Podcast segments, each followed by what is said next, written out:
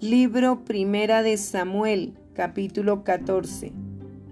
Aconteció un día que Jonatán, hijo de Saúl, dijo a su criado que le traía las armas, Ven y pasemos a la guarnición de los filisteos que está de aquel lado. Y no lo hizo saber a su padre. Y Saúl se hallaba al extremo de Gabá, debajo de un granado que hay en Migrón, y la gente que estaba con él era como seiscientos hombres. Y Ahías, hijo de Aitob, hermano de Icabot, hijo de Finés, hijo de Elí, sacerdote de Jehová en Silo, llevaba el efod, y no sabía el pueblo que Jonatán se hubiese ido. Y entre los desfiladeros por donde lo por donde Jonatán procuraba pasar a la guarnición de los filisteos, había un peñasco agudo de un lado y otro del otro lado. El uno se llamaba Voces y el otro Sene. Uno de los peñascos estaba situado al norte, hacia Micmas, y el otro al sur, hacia Gabá. Dijo pues Jonatán a su paje de armas, Ven, pasemos a la guarnición de estos incircuncisos. Quizás haga algo Jehová por nosotros, pues no es difícil para Jehová salvar con muchos o con pocos. Y su paje de armas le respondió, Haz todo lo que tienes en tu corazón. Ve pues, aquí estoy contigo a tu voluntad. Dijo entonces Jonatán, vamos a pasar a esos hombres y nos mostraremos a ellos. Si nos dijeren así, esperad hasta que lleguemos a vosotros, entonces nos estaremos en nuestro lugar y no subiremos a ellos. Mas si nos dijeren así, subid a nosotros, entonces subiremos porque Jehová los ha entregado en nuestra mano y esto nos será por señal.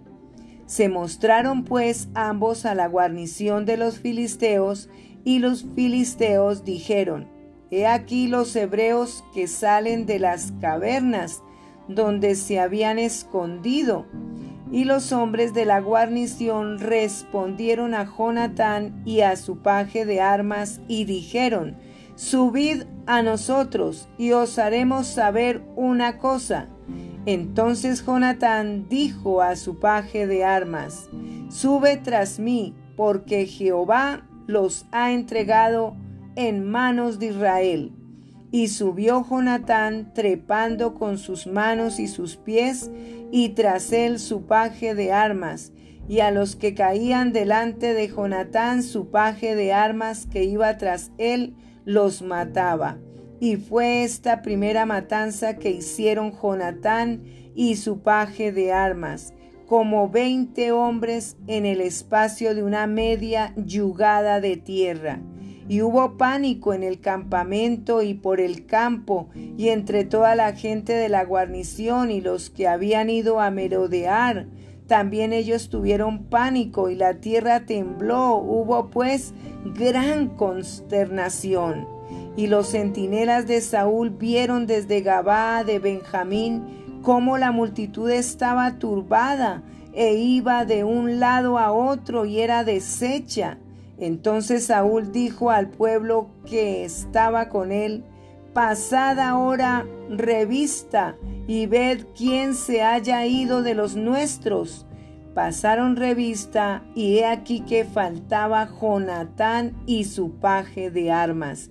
Y Saúl dijo a Ahías, Trae el arca de Dios, porque el arca de Dios estaba entonces con los hijos de Israel. Pero aconteció que mientras aún hablaba Saúl con el sacerdote, el alboroto que había en el campamento de los filisteos aumentaba e iba creciendo en gran manera. Entonces dijo Saúl al sacerdote, detén tu mano. Y juntando Saúl a todo el pueblo que con él estaba, llegaron hasta el lugar de la batalla y he aquí que la espada de cada uno estaba vuelta contra su compañero, y había gran confusión. Y los hebreos que habían estado con los filisteos de tiempo atrás y habían venido con ellos de los alrededores al campamento, se pusieron también del lado de los israelitas que estaban con Saúl y con Jonatán. Asimismo, todos los israelitas que se habían escondido en el monte de Efraín, oyendo que los filisteos ufan, también ellos los, los persiguieron en aquella batalla. Que los filisteos huían, también ellos los persiguieron en aquella batalla. Así salvó Jehová a Israel aquel día y llegó la batalla hasta Bet-Aben, pero los hombres de Israel fueron puestos en apuro aquel día, porque Saúl había juramentado al pueblo diciendo, cualquiera que coma pan antes de caer la noche, antes que haya tomado venganza de mis enemigos, sea maldito. Y todo el pueblo no había probado pan y todo el pueblo llegó a un bosque donde había miel en la superficie del campo. Entró pues el pueblo en el bosque, y he aquí que la miel corría. Pero no hubo quien hiciera llegar su mano a su boca, porque el pueblo temía el juramento. Pero Jonatán no había oído cuando su padre había juramentado al pueblo, y alargó la punta de una vara que traía en su mano, y la mojó en un panal de miel, y llevó su mano a la boca, y fueron aclarados sus ojos. Entonces habló uno del pueblo diciendo, Tu padre ha hecho jurar solemnemente al pueblo diciendo, Maldito sea el hombre que tome hoy alimento. Y el pueblo desfallecía. Respondió Jonatán, Mi padre ha turbado el país. Ved ahora cómo han sido aclarados mis ojos por haber gustado un poco de esta miel. Cuánto más si el pueblo hubiera comido libremente hoy del botín tomado de sus enemigos. ¿No se habría hecho ahora mayor estrago entre los filisteos? E hirieron aquel día a los filisteos desde Micmas hasta Jalón, pero el pueblo estaba muy cansado, y se lanzó el pueblo sobre el botín, y tomaron ovejas, y vacas, y becerros, y los degollaron en el suelo, y el pueblo los comió con sangre. Y le dieron aviso a Saúl diciendo, el pueblo peca contra Jehová comiendo la carne con la sangre. Y él dijo, vosotros habéis prevaricado, rodadme ahora acá una piedra grande. Además dijo Saúl, esparcíos por el pueblo y decidles que me traigan cada uno su vaca y cada cual su oveja y degolladlas aquí y comed y no pequéis contra Jehová comiendo la carne con la sangre. Y trajo todo el pueblo, cada cual por su mano, su vaca aquella noche, y las degollaron allí. Y edificó Saúl altar a Jehová. Este altar fue el primero que edificó a Jehová. Y dijo Saúl, Descendamos de noche contra los filisteos, y los saquearemos hasta la mañana, y no dejaremos de ellos ninguno. Y ellos dijeron, Haz lo que bien te pareciere. Dijo luego el sacerdote, Acerquémonos aquí a Dios. Y Saúl consultó a Dios. ¿Descenderé tras los filisteos? ¿Los entregarás en mano de Israel? Mas Jehová no le dio respuesta aquel día. Entonces dijo Saúl, Venid acá todos los principales del pueblo. y sabed y ved en qué ha consistido este pecado hoy, porque vive Jehová que salva a Israel, que aunque fuere en Jonatán mi hijo, de seguro morirá. Y no hubo en todo el pueblo quien le respondiese. Dijo luego a todo Israel, Vosotros estaréis a un lado, y yo y Jonatán mi hijo estaremos al otro lado. Y el pueblo respondió a Saúl, Haz lo que bien te pareciere. Entonces dijo Saúl a Jehová, Dios de Israel, Da suerte perfecta. Y la muerte cayó sobre Jonatán y Saúl, y el pueblo salió libre y la suerte cayó sobre Jonatán y Saúl y el pueblo salió libre.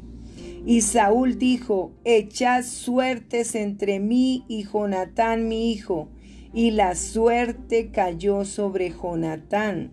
Entonces Saúl dijo a Jonatán, declárame lo que has hecho. Y Jonatán se lo declaró y dijo, Ciertamente gusté un poco de miel con la punta de la vara que traía en mi mano, y he de morir. Y Saúl respondió, Así me haga Dios y aún me añada que sin duda morirás, Jonatán. Entonces el pueblo dijo a Saúl, ¿Ha de morir Jonatán, el que ha hecho esta grande salvación en Israel? No será así. Vive Jehová que no ha de caer un cabello de su cabeza en tierra, pues que ha actuado hoy con Dios. Así el pueblo libró de morir a Jonatán, y Saúl dejó de seguir a los filisteos, y los filisteos se fueron a su lugar. Después de haber tomado posesión del reinado de Israel, Saúl hizo guerra a todos sus enemigos en derredor, contra Moab, contra los hijos de Amón, contra Edón, contra los reyes de Soba y contra los filisteos. Y a donde quiera que se volvía era vencedor.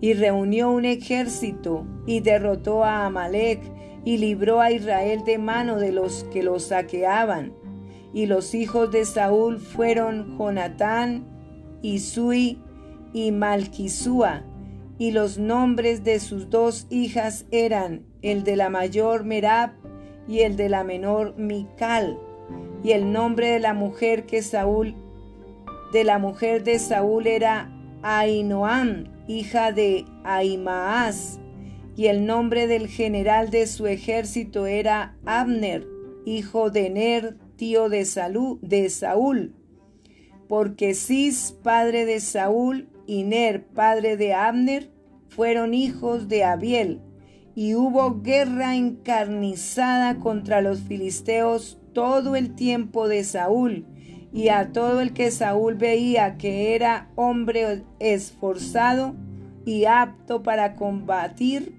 lo juntaba consigo.